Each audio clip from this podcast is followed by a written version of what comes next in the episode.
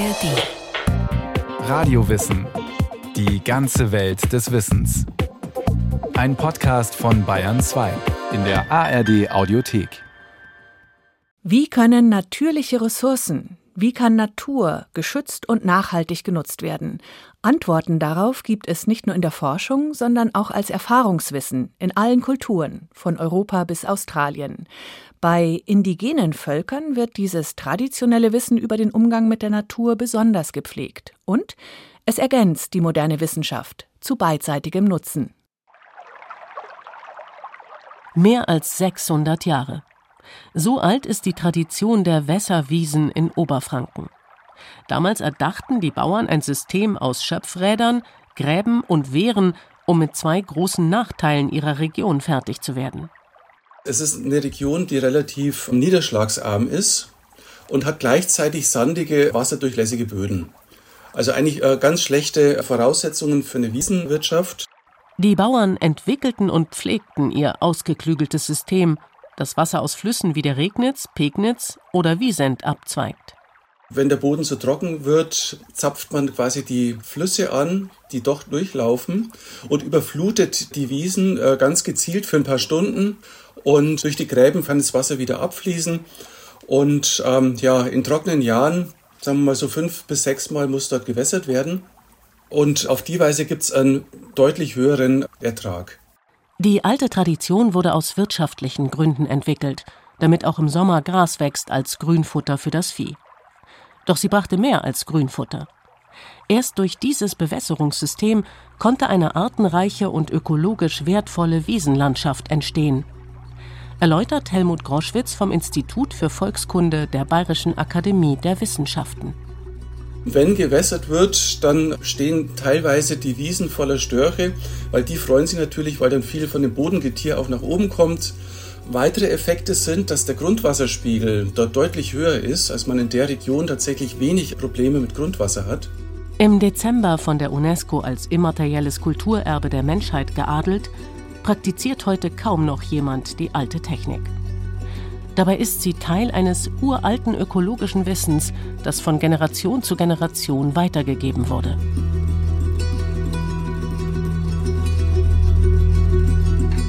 Traditionelles Wissen darüber, wie natürliche Ressourcen geschützt und nachhaltig genutzt werden können, ist in allen Kulturen vorhanden. Doch bei indigenen Völkern ist dieser Schatz besonders groß. Im Allgemeinen konzentriert sich indigenes Wissen unmittelbar auf die Gebiete, in denen diese Menschen leben. Denn sie leben schon sehr lange dort und haben über die Generationen hinweg viel Wissen angesammelt. Dieses Wissen sei durch genaue Beobachtung erworben worden, erklärt der Wildtierökologe Tyler Jessen von der Universität Victoria in British Columbia. Die Art und Weise, wie indigene Völker Wissen ansammeln, kann für die Wissenschaft sehr wertvoll sein.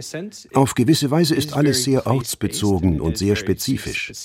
Aber gleichzeitig gibt es Lektionen, die jeder von verschiedenen indigenen Kulturen auf der ganzen Welt lernen kann.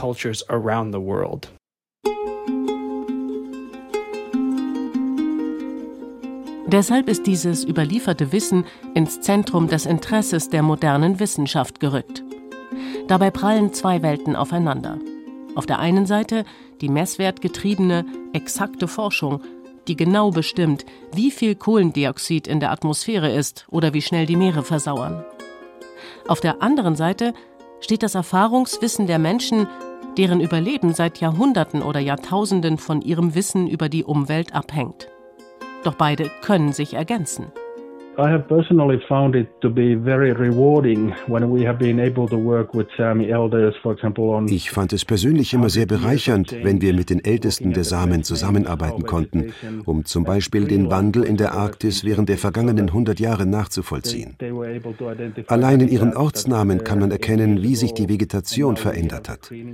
Sie sagen uns, wie es vor 80 Jahren an Orten ausgesehen hat, in denen heute Arten aus gemäßigten Zonen einwandern from temperate areas into the boreal forests and so on. Sagt der Professor Terro Mustonen. Der Ökologe selbst ist Finne und einer der prominentesten Vertreter der Zusammenarbeit von Naturwissenschaft und indigenen Völkern. Er ist Gründer der Snow Change Cooperative, die im gesamten Arktisraum für den Erhalt der Ökosysteme und der lokalen Kultur eintritt. Zum Beispiel gibt es in Nordschweden bei Jokkmokk einen Ort, der auf Samisch Pieces Jauri heißt. Übersetzt bedeutet das Kiefern oder Kiefernsee. Aber das gesamte Gebiet ist heute ein Birkenwald. Ich habe die samischen Frauen, mit denen ich dort zusammenarbeite, gefragt, warum es Kiefernsee heißt. Und sie haben mir erklärt, dass die Gegend zur Zeit ihrer Eltern und noch in ihrer Jugend von Kiefern geprägt war. Das ist ein völlig anderes Ökosystem als die Birkenwälder von heute. Dieses Umweltwissen der samischen Frauen ermöglicht einen Blick zurück in Zeiten ohne Messwerte und Aufzeichnungen. Das ist ein unschätzbarer Vorteil in Gebieten wie der Arktis, die sich durch den Klimawandel schnell verändern. Außerdem kann dieses traditionelle Wissen über ökologische Zusammenhänge der Forschung ganz neue Dimensionen eröffnen, sagt Henry Huntington. In 1995 I was doing my 1995 führte ich mein erstes Projekt durch, um indigenes Wissen zu dokumentieren. Es ging um Beluga-Wale im Westen Alaskas. Und aus den Gemeinden Elim, Shaktoolik und Koyuk waren drei Älteste zusammengekommen, saßen an einem Tisch und sprachen über Belugas. Dr. Henry Huntington ist wissenschaftlicher Direktor für die Arktis bei der gemeinnützigen Organisation Ocean Conservancy. Seit Mitte der 1990er Jahre arbeitet er mit indigenen Völkern in Alaska zusammen. And in the conversation about beluga whales, und während wir über die Beluga-Wale sprachen, kam das Gespräch stattdessen irgendwie auf Biber. Und ich dachte, okay, das sind Säugetiere, sie schwimmen, aber das ist die falsche Art. Warum reden wir über Biber? Und einer der Ältesten sah mich an und sagte, verstehst du, warum wir über Biber sprechen? Ich sagte, nein, eigentlich nicht. Und er sagte, es geht darum, dass die Biberpopulation hier in der Gegend zunimmt. Das bedeutet, dass sie immer mehr Bäche aufstauen. Und das sind die Bäche, in denen die Fische laichen, die die Belugas unten in der Bucht fressen. Und nachdem er es erklärt hatte, war der Zusammenhang natürlich sehr klar. Die Biberdämme verhindern, dass Fische zu ihren Laichgründen gelangen, was dann wiederum weniger Beute für die Belugas und damit weniger Wale bedeutet. But doch ich zumindest hätte nie erwartet, dass man im Zusammenhang mit Belugas über Biber spricht. Und die meisten Wissenschaftler hätten das wohl auch nicht. Das eine ist ein an Land lebendes und mit Süßwasser assoziiertes Tier, das andere ein Salzwasserbewohner. Es brauchte Menschen, die viel Zeit in beiden Bereichen verbringen, um diese Art von Verbindungen zu erkennen. Für mich war das ein Augenöffner. Es gibt hier so viel mehr, so viel tieferes, reichhaltigeres Wissen, das von den Leuten gesammelt werden kann, die dieses ganze Gebiet als ein komplettes System sehen.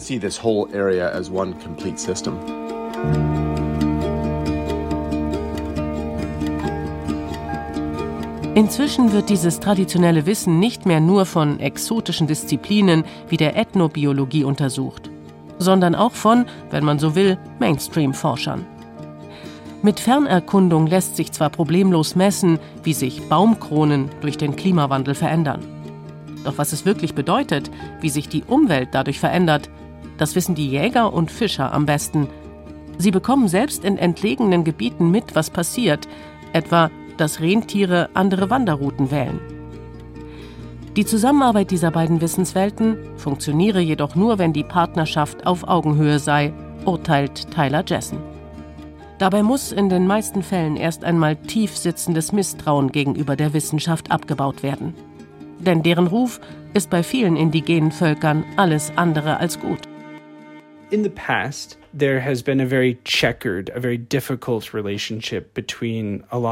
Vergangenheit war die Beziehung zwischen westlichen Wissenschaftlern und indigenen Völkern oft sehr schwierig. Die Wissenschaft hat in vielen dieser Gemeinschaften einen schlechten Ruf, weil sie die Menschen ausgebeutet hat. Die Forscher kamen, stellten Fragen für ihre eigenen Zwecke und verschwanden wieder. Für die Gemeinschaft gab es keinen wirklichen Nutzen. Im Gegenteil, es konnte ihr sogar schaden. Inzwischen entwickeln sich die Beziehungen häufig mehr zum gegenseitigen Nutzen. Für die Wissenschaftler bedeutet das, dass ihre Forschungsziele durchaus hinterfragt werden. Allgemeine Verweise auf Fortschritt reichen oft nicht aus. Was am Ende zählt, sind Vertrauen und persönliche Verbindung. The first thing that I'd say that is Meiner Meinung nach ist Zeit das Wichtigste. Viel Zeit. Bei solchen Forschungsprojekten können Jahre ins Land gehen. Das ist einfach so. Es gibt eine Redensart. Wir arbeiten mit Vertrauensgeschwindigkeit. Und ich glaube, das ist sehr wichtig im Kopf zu behalten. Im Kontakt mit indigenen Gemeinschaften bedeuten Beziehungen viel. Transparenz, Gegenseitigkeit und gemeinschaftliches Arbeiten zum gegenseitigen Nutzen ist diesen Gemeinschaften sehr wichtig. Allerdings erleben westliche Wissenschaftler oft zunächst eine Art Kulturschock. Anstatt der gewohnten Daten und Formeln kann ihnen die Überlieferung des indigenen Erfahrungswissens fremdartig und unwissenschaftlich und damit unbrauchbar erscheinen. Viele Beobachtungen stammen von Menschen, die vor Ort waren, aber andere stammen aus Quellen wie Träumen. Für die Schamanen beispielsweise ist das eine Art spirituelle Reise. Sie sind vielleicht in einen Lachs, einen Wal oder in einen Elch verwandelt worden und haben die Welt aus der Perspektive dieses Tieres erlebt. Und das wird zu einem wichtigen Teil ihres Weltverständnisses. Wissenschaftler könnten diese spirituelle Seite leicht abtun. Das sei ein Fehler. Man sollte vielmehr fragen, okay, wie verstehen Sie die Umwelt? Und wie beeinflusst dieses Verstehen, was sie tun und wie sie es tun, erklärt Henry Huntington. Eine wertvolle Quelle sind auch die Legenden der Indigenen. Wenn sich solche Erzählungen über Jahrtausende des Zusammenlebens in und mit der Natur verbreitet und vor allem erhalten haben, steckt in all den Ausschmückungen oft ein wahrer Kern. Ein Beispiel sind die sagenhaften Feuerfalken, von denen australische Aborigines vor allem im Norden des Landes erzählen. Sie berichten von Raubvögeln, die Feuer vom Himmel fallen lassen und so das Buschland in Brand setzen. Tyler Jessen. And it wasn't until just recently that Erst kürzlich haben Wissenschaftler diese Legende überprüft und sie haben tatsächlich Raubvögel verschiedener Arten dabei beobachtet, wie sie brennende Zweige von einem Buschfeuer aufnahmen und in andere Gebiete trugen, wo sie sie wieder fallen ließen und ebenfalls Feuer entfachten. Der Zweck war, ihre Beutetiere aus den Löchern zu treiben. Das Verhalten hat aber auch der Ausbreitungsdynamik von Buschbränden eine neue Dimension hinzugefügt, einen neuen Verbreitungsweg für Feuer.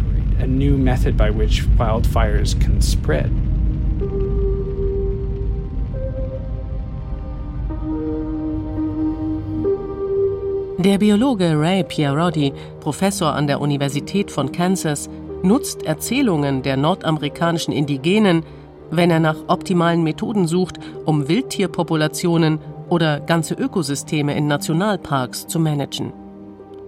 Eine bedeutende Rolle spielt bei vielen Prärievölkern der Wolf. Sie betrachten ihn als eine positive, dem Menschen wohlgesonnene Kraft, die das Ökosystem der Prärie entscheidend prägt. If you look at some of the stories from the, the Blackfoot and the Cheyenne, wenn man sich Erzählungen der Blackfoot oder der Cheyenne ansieht, dann stellt man fest, dass diese Völker sich ihre Jagdmethoden von Wölfen übernommen haben und dass sie den Einfluss der Wölfe auf das Ökosystem sehr genau erkannt haben. Deshalb wird in ihren Erzählungen sehr deutlich, dass die Umwelt, in der sie leben und von der sie sehr gut leben, dass diese Umwelt das Ergebnis der Aktivitäten der Wölfe ist und dass sie deshalb den Wolf als Gestalter und in gewisser Weise sogar als Schöpfer ehren.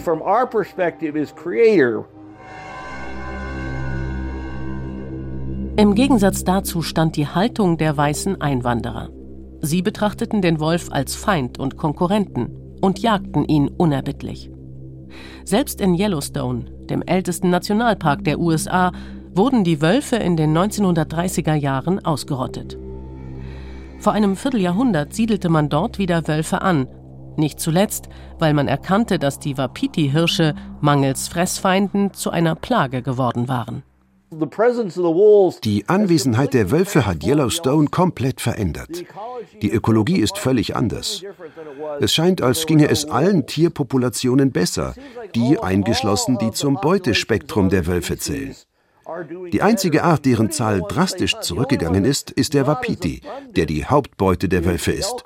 Aber selbst diese Population ist heute offenbar gesünder als früher. Ray Pierotti ist bekannt dafür, dass er die indigenen Erzählungen und ihre rituellen Zeremonien auswertet, darin nach Hinweisen sucht, wie sich das Wildtiermanagement verbessern lässt. Dieser Ansatz ist bei einigen seiner Kollegen umstritten. Aber er erklärt den Gewinn dieser Herangehensweise an einem Beispiel. Unter den indigenen Völkern des pazifischen Nordwestens gibt es ein Ritual, das sie die Zeremonie des ersten Lachses nennen und zu der Zeit durchführen, wenn die Lachse ihre Wanderung zurück in die Flüsse beginnen. Sie fangen einen Lachs und beginnen mit einer Zeremonie, die mehrere Tage dauert. Während dieser Zeit darf niemand Lachse fischen. Im Endeffekt lassen sie damit die Lachspopulation in einem kritischen Moment ungestört, nämlich dann, wenn die größten, erfahrensten und damit für den Fortbestand der Population wichtigsten Tiere in die Flüsse einwandern. Wenn nach dem Ende der Zeremonie der Lachsfang beginnt, gehen den Fischern die jüngeren, weniger fortpflanzungsstarken Tiere ins Netz oder an die Angel. Die sind für den Bestand einer gesunden Population weniger entscheidend als die alten.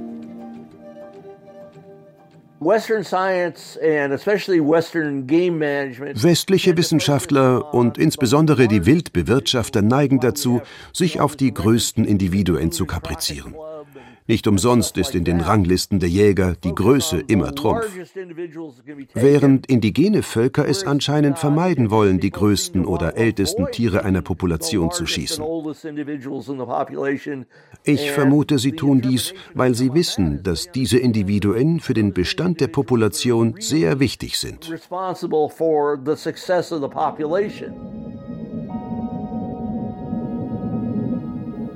Die Caribou-Jäger aus dem Volk der Cree im Norden Kanadas hätten laut Ray Pierotti sogar eine strenge Regel.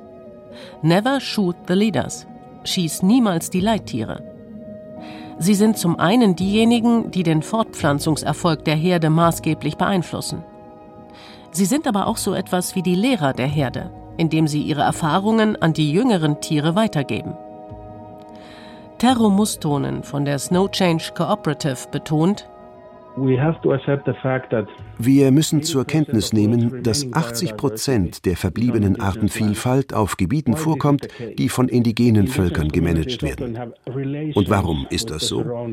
Diese Völker haben oft eine enge Beziehung zu den sie umgebenden Landschaften und zu den Tierarten darin. Deshalb haben sie ein Interesse am Erhalt dieser Ressourcen. Ihnen ist daran gelegen, dass sie nicht überjagt, geplündert oder ausgelöscht werden, auch wenn sie Tiere für ihren eigenen Lebensunterhalt bejagen. Es gäbe also viele gute Gründe, von diesem Erfahrungswissen zu lernen, urteilt Henry Huntington. Noch allerdings werde in der Wissenschaft der Wert nicht allgemein anerkannt. Es gelte dann als anekdotisch, nicht schön systematisch erforscht und mit Statistiken unterfüttert, beklagt Henry Huntington. Aber wir wären dumm, etwas zu ignorieren, das es den Menschen ermöglicht hat, seit Tausenden von Jahren in der gleichen Umgebung zu leben, ohne ihre Ressourcen überzustrapazieren. Diese Menschen sind am meisten von ihrer Umwelt abhängig und ihr Wissen wird Jahr für Jahr auf die Probe gestellt. Wenn es nicht korrekt wäre, hätten die Menschen nicht überlebt. Das ist ein ziemlich harter Test.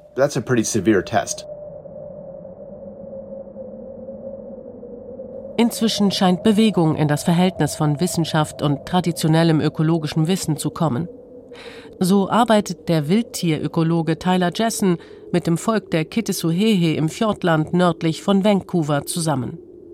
Es geht um Schneeziegen, eine Tierart, die abgeschieden im Hochgebirge lebt. The Kitisuhehes Nation, they das Volk der Kitasuhehe hat mich und das Forschungsteam in ihr Gebiet eingeladen, um die Bergziegen zu untersuchen. Denn sie wollen ihr traditionelles Wissen über die Bergziegen mit wissenschaftlichen Erkenntnissen ergänzen. Also haben wir erst einmal versucht herauszufinden, wie oft am Tag die Menschen Schneeziegen gesichtet haben, wenn sie im Gelände oder mit dem Boot unterwegs waren, heute und früher. Die Erinnerungen reichten bis etwa in die 70er Jahre zurück. Und damals war die Wahrscheinlichkeit, jeden Tag eine Schneeziege zu sehen, höher als gar keine zu sehen. Und im Jahr 2019 war die Wahrscheinlichkeit, eine Schneeziege zu sehen, praktisch gleich null. Und das finnische Volk der Skoltsamen beteiligte sich an einer Studie, in der Indikatoren für Umweltveränderungen in der Arktis festgelegt wurden. Auf der Grundlage von traditionellem ökologischen Wissen. Die Sami haben beispielsweise im Fluss Njaudem den Rückgang der Lachse beobachtet und dokumentiert. Auf der Grundlage ihres Wissens passen sie sich nun an. Sie reduzieren die Anzahl der Netze, die sie zum Fischfang verwenden, stellen Laichplätze wieder her und fischen mehr Hechte ab, die die jungen Lachse fressen. Das Projekt ist Teil eines Co-Management-Prozesses zwischen den Sami und der finnischen Regierung. Der Aufsatz darüber wurde im sehr renommierten Fachmagazin Science veröffentlicht. Und so dringt also das traditionelle ökologische Wissen in die westliche Spitzenforschung ein. Und auch in Konzepte, um mit den Herausforderungen der Zukunft fertig zu werden.